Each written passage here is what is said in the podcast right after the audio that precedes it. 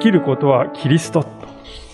今日のメッセージのタイトルにさせていただきました21節の言葉でありますが、実はこの生きることはキリストというですね、この言葉こそ、パウロの生き方を最もふさわしく表している言葉だと私は思っているわけでありますけれども、ただ、これはですね、皆さん、とてもこう、謎めいてね、聞こえる。えー、謎めいた響きで聞こえるんではないかなと思うんですね。一体何を伝えたくて、パウロはこの生きることはキリストという言葉を述べたんでしょうか？皆さんなら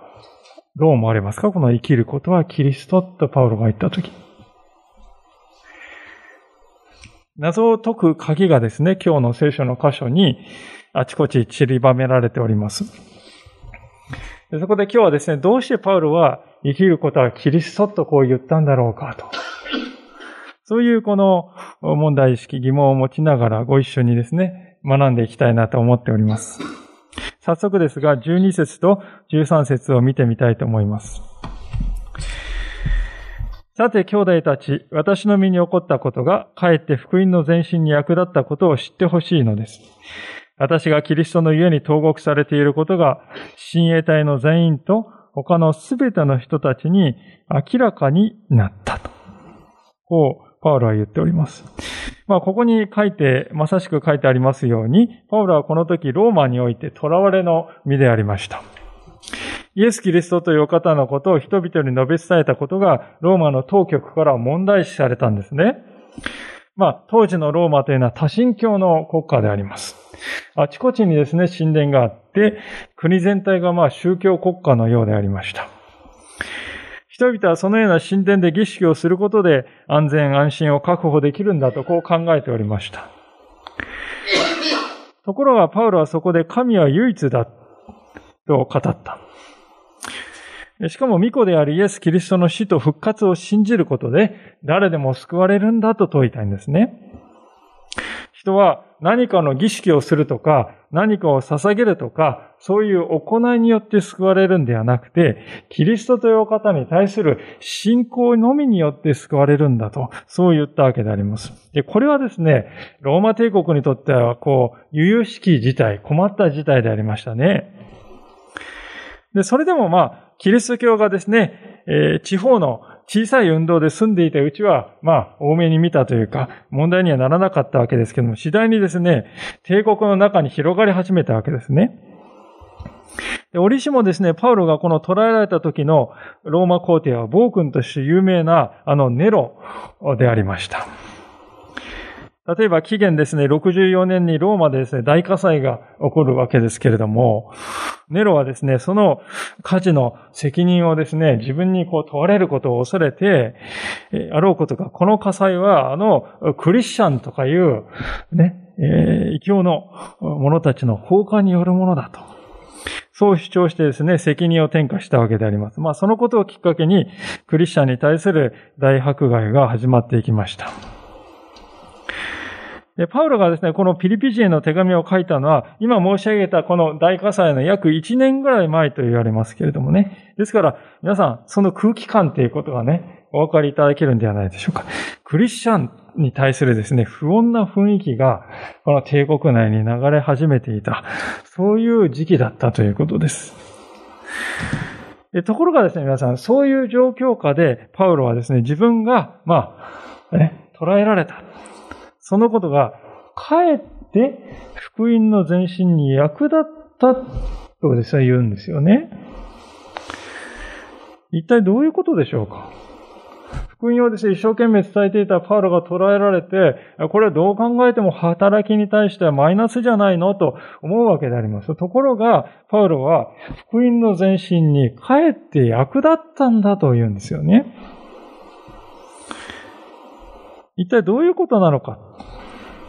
まずですね、パウロがいた牢獄の管理をしていたローマ兵がたくさんいたということを私たちは想像したいんですね。まあ私たち牢獄と言いますと、薄暗いジメジメしたですね、穴蔵というようなね、場所をイメージするかもしれませんが、そういう場所ではなくてですね、普通の家の中に、まあ言うなれば軟禁状態に置かれていたというね、そういうことなんですね。軟禁状態ですよ。ですからある程度ですね、生活の自由っていうのはあるわけですね。手かせ足掛け、足かせをつけられても身動き取れなくなってるってわけじゃないです。家の中は自由にですね、行動できるわけです。まあもちろんその家はですね、ローマ兵が厳重にね、逃げないように感じ、警備しているわけですけどもね。ですから当然家の中にも兵士が常にいるんです。で、そうなるとですね、皆さん想像してください。彼らはですね、興味本位にパウロに尋ねたでしょうね。おいお前、なんで捕らえられてるんだ？一体どんな凶悪なことをしでかしたんだ？言ってみろ。まあ、始まりはそんな感じだったかもしれません。で、これはですね、パウロにとってはですね、後期ですよね。何しろ皆さん、家の外には出られないんですから、時間は有り余るほどあります。そして、ローマ兵はローマ兵でですね、そこを出るわけにもいかないから、退屈しているわけであります。聖書を解き明かす時間というのはこれ以上ないほどあるわけですね。でそうやってパウロはですね、この監視しているローマ兵にイエス・キリストという方を伝えていきました。で話を聞いていきながら次第に兵士たちはですね、理解していったんですね。このパウロとかいう男は、決してこう反逆罪とかね、あるいは凶悪な犯罪行為を犯して捕まっているんではないと。どうもこのイエスという男が救い主だと主張した、ただそれだけのことで捕まっているようなと。で、このパウロという男は、そのイエスが救い主だということをね、えー、間違いでした。一言でも言えばすぐ釈放されるだろうに。それをしない。一体なぜなんだ？興味を惹かれますよね。なぜお前はそのイエスとかいう男のためにそこまでしてるんだ？尋ねられたパウロはですね、えー、実はね、身の上話を始めて、そしてイエス様と出会った時のこと、そしてイエス様を信じた理由、そしてイエス様を信じる信仰に生きることの恵み。ということをとつとつとですね、語っていたのでありましょう。まあ、ここには明確には書いてありませんがね、ほぼ間違いなくそれを聞いていたですね、ローマ兵の中からイエス様を信じて信仰を持った人が起こされただろうと思いますね。それはですね、キリストの、私がキリストの上に投獄されていることが、親衛隊の全員に明らかになったと。警備していた兵士のね、全員が、パウロがなんで捕まっているか、キリストの上なんだ。そのことを理解していたって書いてあるわけですよね。ですから、警備、警備していた兵のですね、全員がイエス様の福音に触れたということはほぼ間違いないでしょうね。で、実はですね、実際はもっともっとですね、広がっていたと思いますね。というのは、このフィリピ書のですね、最後のところですね、皆さん、ちょっと開けられ方4章のですね、22節を見るとね、えこういうふうにパウロはですね、言っているわけなんです。4章22節ですね。すべての生徒たち、特にカエサルの家に属する人たちがよろしくと言っていますと。カエサルというのは、もちろん皇帝のことですよね。えー、ですから、皇帝ネロのですね、家族か、あるいは、お付きの人、家来の、かなり、つまり、つまり皇帝に近いところにいる中にもクリスチャンがすでにいたっていうことです。この時ね。すでにこのローマでそこまで福音は広げられていたと、広がっていたということなんですね。つまり、パウロが、牢屋にですね、ローマで牢屋にですね、入れられることによって、それまでですね、それまでだったら、決して触れるはずのなかったね、接触できるはずのなかった人たちとの出会いが生まれた。そしてその人たちにイエス様のことを伝えるチャンスが生じたんですね。で、これがパウロにとって、この上ない喜びになったわけですよ。彼は自分に与えられてイエス様の救いの喜びをですね、自分だけのもんだ。あの人には教えないんだ。独り占めするようなことは決してなかった。いや、むしろ反対に、この素晴らしい福音は伝えられるべきものだ。伝えられないといけない。そう理解していました。そこに私の使命があるんだと信じていた。だからこそ自分の投獄という機会を通して、ローマのこの政治機構のですね、中心部分にイエス・キリストの福音が伝わる機会を得たということをね、彼は純粋に喜んでいるわけですよね。私たちはこういう話を見るとね、ああ、パウロすごい前向きな生き方してたんだなとかね、まあ、つまり生き方の話にしてしまう。ああ、そうか、あるいはね、あ、そうか、これ災いを転じて福となすかな。まあ、偶然の産物であるかのようにね。まあ、片付けてしまうのは簡単でありますけど、でも、そうではないわけですよね。彼は、福音の前進こそが自分の使命だと考えておりました。そういう視点から見るとですね、投獄されるということは前進そのものなんですね。なぜなら、投獄がなければ出会うはずのなかった人と実際に出会っているからです。どう考えてもこれは彼にとっては前進なんですね。でつまり、パウロという人は全然ですね、投獄されたことにくよくよしてないっていうことです。それどころか喜んでいる。でそういうですね、姿をしているからこそローマ兵もですね、なんだこの男はと興味を惹かれたんですね。大体の囚人っていうのはですね、悪行造言ですね、えー、捕らえやがってとかね、今に見てろとかね、復讐してやろうとか言ってくる。まあ、それに慣れっこになって。しかし、パウロはですね、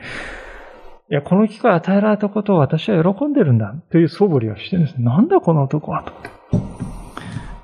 で、パウロはこういう生き方をしていましたので、パウロのことを心配していた周りのクリスチャンにもですね、非常に大きなプラスの影響を与えたわけですね。14節を見るとそれがよくわかると思いますが、こう言っております。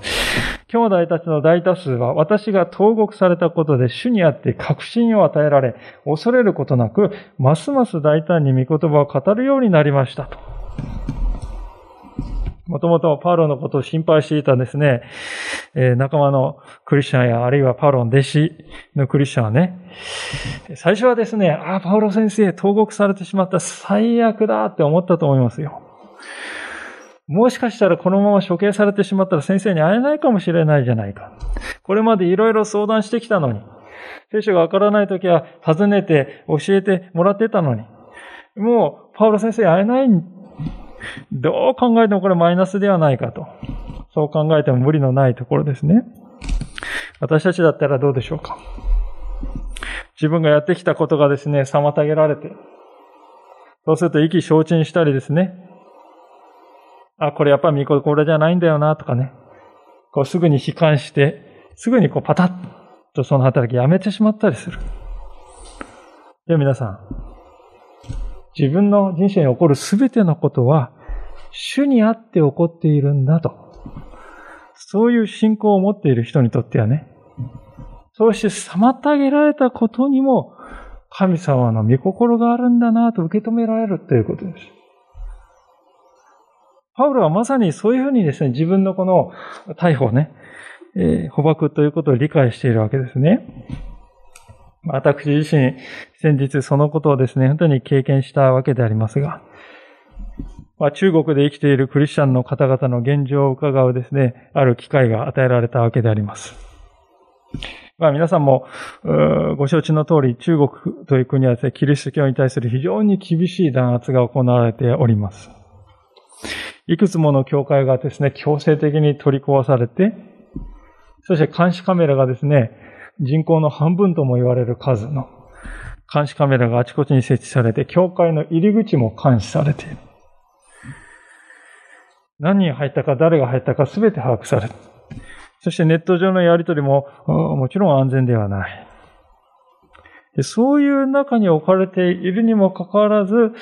彼の地のクリスチャンたちは集まるということを大切にしている。しかもただ集まるというんではなくてですね、新たに宣教師を送ろうじゃないかと。そういうことを考えて大胆にもそれを実行に移した。そして、極めつけはですね、そのような本当にこう、非常に困難な状況に置かれているにもかかわらず彼らがね、一番何を心配しているかっていうとね、この先弾圧がもっと厳しくなるんじゃないかって、そのことを心配してるんじゃないかって私たち思うじゃないですか。でも、彼らが一番心配しているのはね、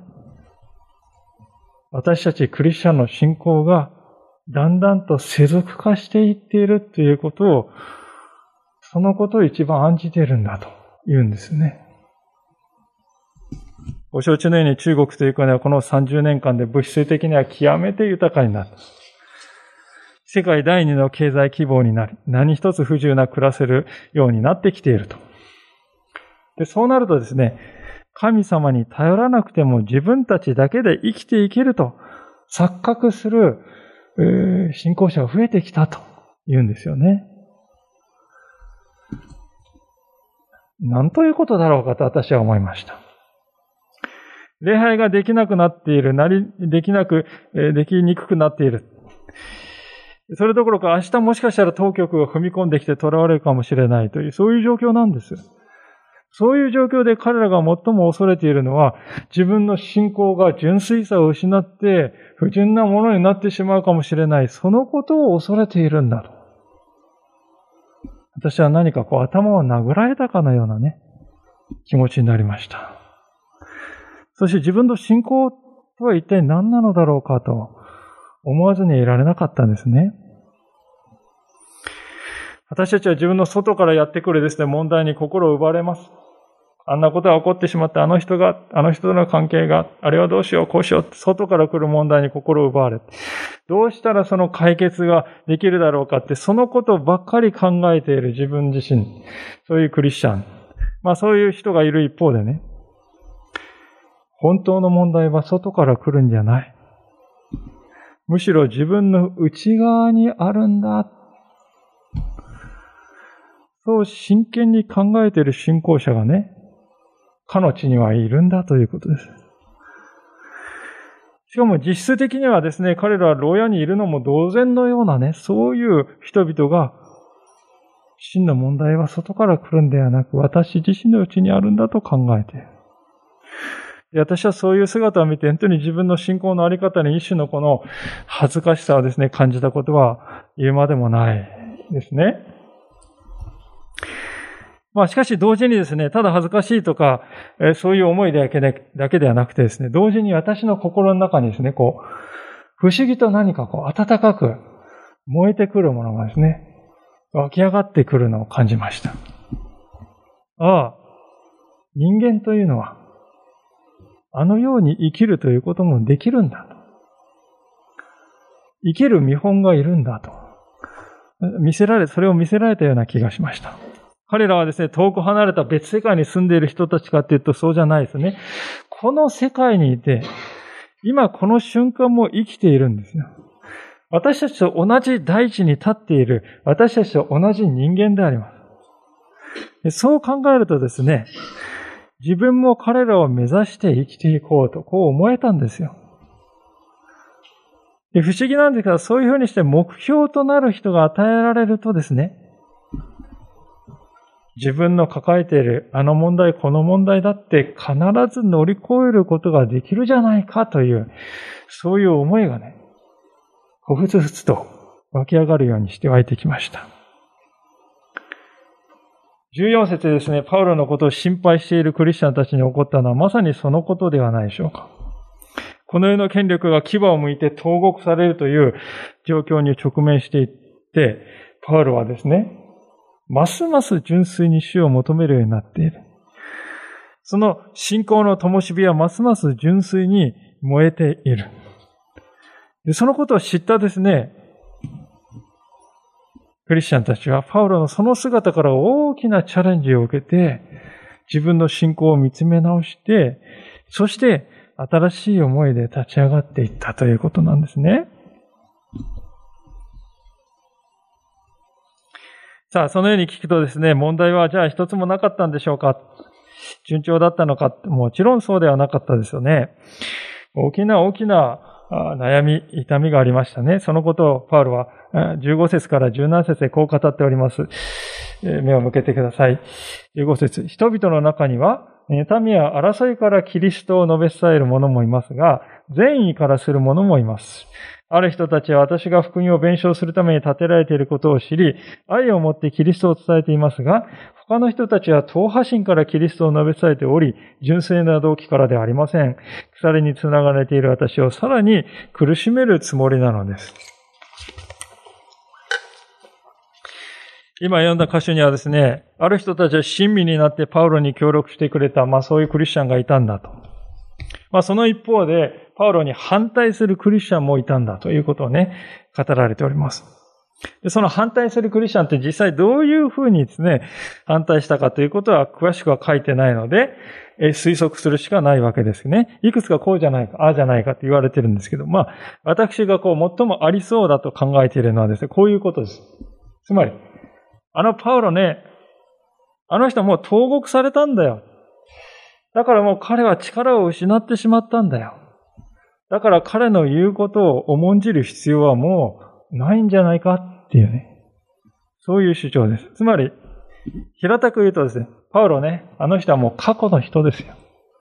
終わった人ですと。そういうふうな言い方をする。今でもなくそういうふうなことを言う彼らはですね、パウロが使徒である。そして使徒としての権威を持っているということを妬んでいるんですね。なんであの男がイエス様に選ばれた使徒なのか。欠点ばかりじゃないか。私の方がもっと優れているはずだ。もっと私が重んじられて、用いられていいはずなのに、あのパウロという人がいるから、自分はなかなか用いられない。そういうふうに思っている。今までは表だってはですね、そういうことを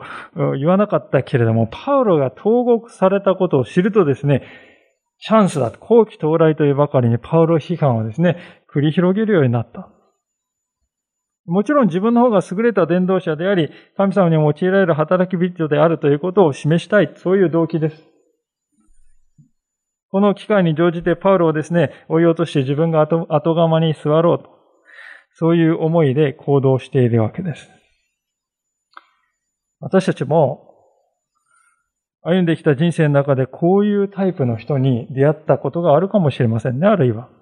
私たちがですね、落ち目になったと見るや否やですね、隠していた牙を出して攻撃してくるんですよ。そんな時に、皆さんであればどうなさるでしょうか？あるいはこれまで皆さんはどうしてこられたでしょうか？死に物狂いで抵抗したかもしれません。あるいはやられたらやり返す、全力でやり返したかもしれません。あるいはお返しだとばかりに相手の悪い噂を流したかもしれません。あるいは相手がいないところで悪口や怒りをぶちまけて罵ったかもしれません。まあ、こういう、なんというか、こう、卑怯なタイプの人には私たちはね、そういう対応をしてしまいがちではないかと思うんですが、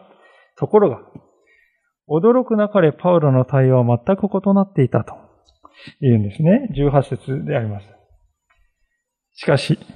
それが何だというのでしょう。見せかけであれ、真実であれ、あらゆる仕方でキリストが述べ伝えられているのですから、私はそのことを喜んでいます。ここには、やられたらやり返すんだというような考えはですね、微塵も見られないですね。むしろパウルは、なんだかんだあってもね、結局はイエス様のことが人々により広く伝えられているんですから、そのことを私は素直に喜びたいんだよ、とこう言ってますね。これは驚くべき反応ではないかと思います。はっきりしていることは、パウロは自分のメンツとかプライドのことは何も考えていないということははっきりしてますね。それより、イエス様のことを考えています。彼らは、パウルは牢屋に入れられてしまった彼の時代はもう終わった。これから私たちの言うことを聞いてくれと言っているかもしれない。それ自体は確かに残念なことで私を苦しめることではあるけれども、それでも彼らは確かにイエス・キリストの福音を伝えている。だからね、異端ではないわけです、この人たちは。教会の中にいる人たちなんです。動機は不純だけれども、語っていること自体は間違っていない。それなら素直にそのことを喜ぼうではないかと、パウロはそう考えているということです。これ痩せ我慢しているのかっていうとそうではないですね。あるいはもうどうせ私牢屋に入れられてんだから仕方ないでしょうと諦めたわけでもない。そうではなくて、パウロは純粋にイエスという方がより多くの人に知られるようになることがね、を喜んでいるんですよ。それが彼の一番の喜びなんです。自分が用いられるとか、自分が評価されるとか、そういうことよりも、一人でも多くの人にイエス様を知ってもらいたい。それが第一の願いとしてあるので、それが実現している限りパウロは喜べるんですね。私は牧師としてですね、このパウロのイエス様を愛する心にですね、圧倒されるような思いがするんですね。私はと言いますと、どうしても自分のことを考えてしまいます。自分がどう思われているかということが気になってしまいます。そういうことから自由になりたいと思いつつもなりきれてない自分がいる。それだけにこのパウロの熱量に触れるとですね、何かこう焦がされていくような、そんな思いもします。でも、ここに真理があるのではないか。私たちが自分が高められるということを求めて生きるということをやめてね、イエス様をもっと多くの人に知ってもらえるということを求めて生きていくのなら、このように生きられるでしょう。誰もがですね、このパウロのような生き方ができたらなぁと思うことは思う。もしそうであるなら自分を愛するということを第一にするのをやめて、神を愛するということを第一にしていく。そうすると私たちの内から不思議とですね、怒りや復讐心というものが薄れていく。結果として私たちは自分自身をも大切にすることができるようになるわけです。私たちの心がですね、怒りや復讐心にとらわれているとき、私たちはですね、本当に苦々しい思いで、人生の喜びを感じられずに、せっかく神様を与えてくださるものを味わえないままね、くすぶってしまって。しかし、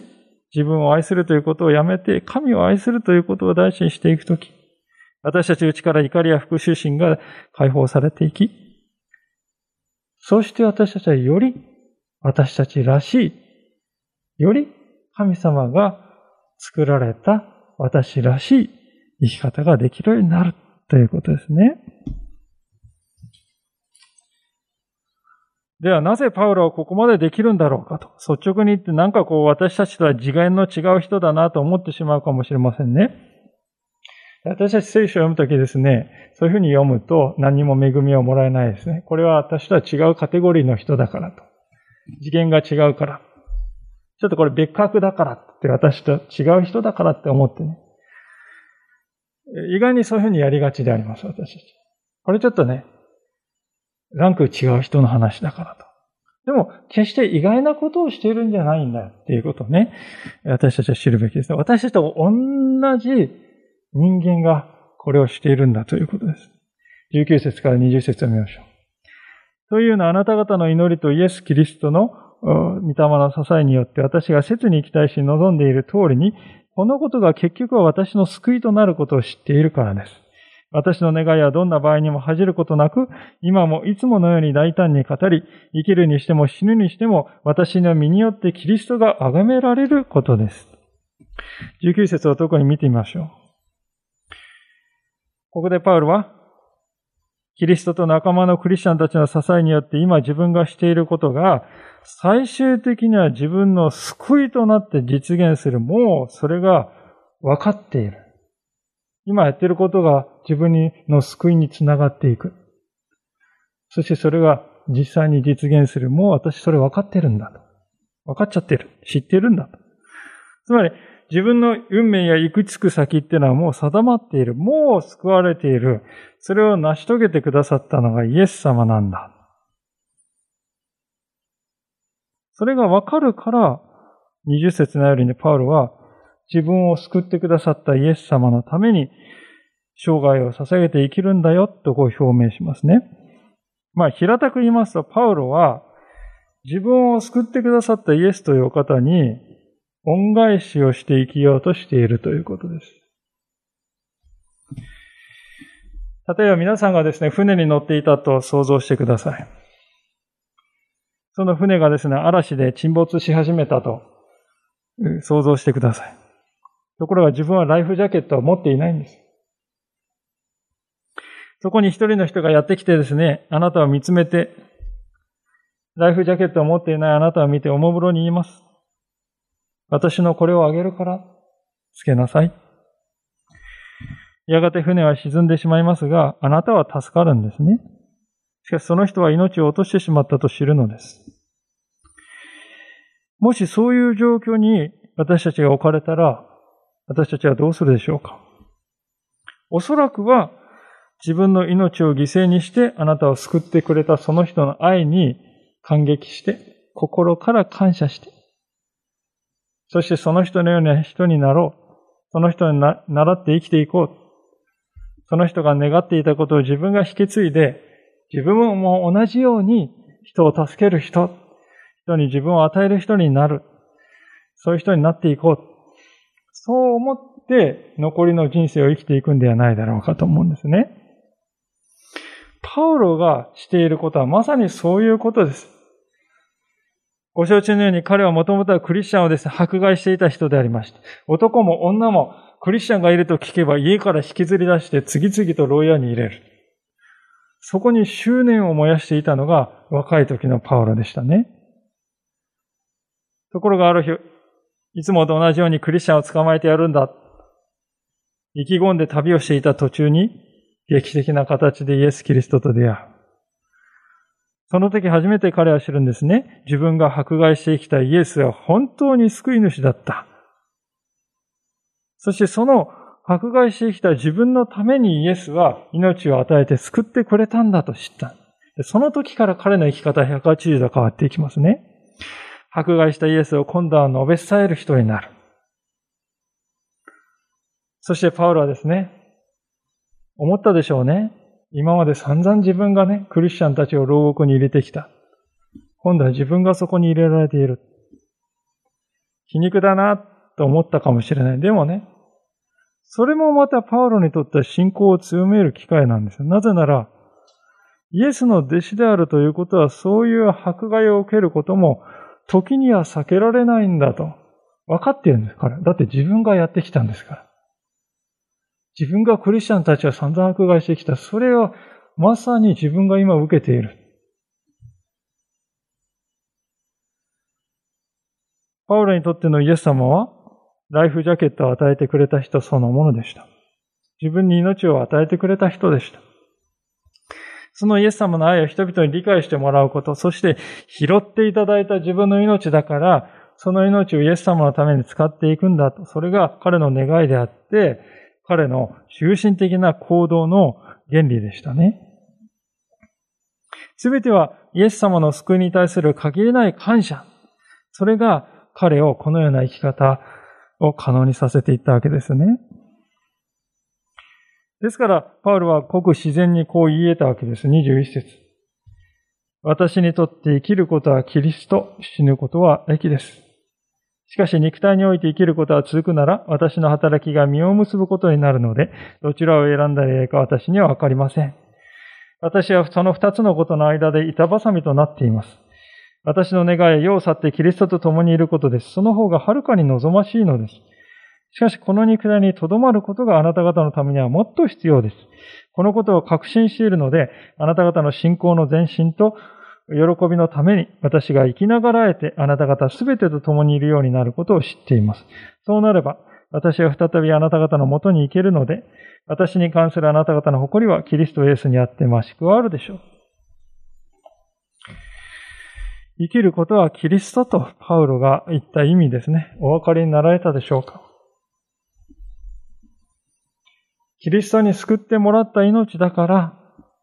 キリストのために用いる。キリストが歩まれたように自分も歩んでいく。だから、私にとって生きるということは、キリストそのものなんだ。つまりそういう意味ですよね。その一方でパウロは死ぬことは益ですと思います。あれなんかパウロ自殺願望でもあるのかなとぎょっとする言い方かもしれませんがね。もちろんそういうわけではないですね。23節を見ると、それは明らかでしょう。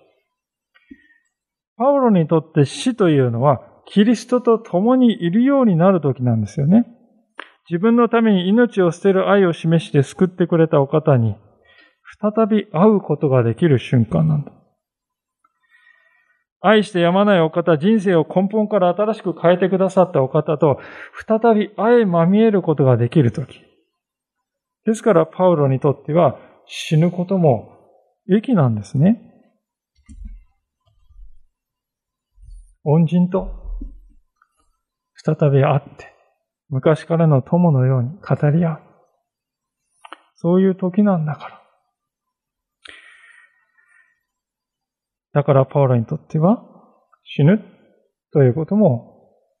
益なんだと。皆さん、私たちの住んでいるこの世界にね、こういうふうに言える人っていうのは一体ね、どれくらいいるだろうかと思うんですね。死ぬことは損失でしょう。恐怖でしょう。益なんて一つもあるわけないじゃないか。それが常識、世の常識というものであります。しかし、パウロはためらわずに死ぬことは益ですと言います。なぜでしょうかそれは、パウロにとって死というのはね、自分が一番望んでいたものを得る時なんですよ。彼にとって死というものは命を失う時ではないんです。そうではなくて、真の意味で命を得る時なんです。つまりキリストと共にある永遠の命を現に獲得するときなんですね。夢にまで願ったキリストのそばにいる、いられる。それは死ということを通してもたらされる。ですから、パウロにとって死ぬということは、得るということなんです。ですから、益なんですよね。実際パウロにとってはそのですね、得るということの、イエス様との共なる命を得るということの希望があまりに鮮やかに心にあるもんですからね。今、牢獄にいてもしかしたら明日おいでろって言ってね、処刑されるかもしれない。それは困ったことになってしまうんだと。それは死ぬのが怖いから困ってんじゃなくて、それもそれで一向に構わないから困るんですよね。むしろ自分にとってはその方がいいとさえ思っている。イエス様に会えるんだから。でも、残された兄弟、また姉妹たちのことを考えれば、まだもう少し生かされているということが自分には必要に思えてくる。今はそういう二つの感情の中で板挟みにされているんだと。そうパウロは告白しています。パウロにとってですから生きていることも恵み、死ぬということもまた恵みで、それで困ってしまっているんだというんですね。私はこのパウロの言葉を見てですね、本当の意味で死というものを乗り越えた人っていうのは、こうなんだなぁと、しみじみ思います。彼は決してこの世の命にしがみつこうとはしていません。死ぬのが怖いとは思っていない。正反対に死ぬことも益ですと言います。つまりね、生きることも益。死ぬこともまた益。皆さん、これがクリスチャンに与えられている最大の恵みではないでしょうか。これが私たち信仰者に与えられている本当の意味での自由ではないでしょうか。私たちは命に縛られてはいない。同時に死に縛られてもいない。たとえどういうことがこの先待ち受けてるにしても、あらゆることがキリストにあって益になるんだ。そういう未来があなたに与えられているんだと、聖書は私たちに語りかけております。そのような人生を歩む秘訣、それは私にとって生きることはキリストなんです。そう言い得るように歩んでいくということですね。現実の私たちはですね、生きることはキリストです。あとそれにプラスして仕事や趣味やお金や人間関係もありますけれども、まあ、そういうクリスチャンがなんと多いことかなと思います。かくいう私自身もそういう面が隠せない。でも、私にとって生きることはキリストです。プラスしてと、そのプラスの部分はね、何一つ持っていくことはできないんです。すべて後ろに残していくことになります。それなら私たちは初めからこう言えばいいのではないか。私にとって生きることはキリストですと。回り道をしないで。私にとっては生きることはキリストですと。このように言う。この言葉はですから私たちのに神様が今日与えてくださったチャレンジとして受け取りたいと、そう思います。主の前に心静まって祈りの時を申したいと思います。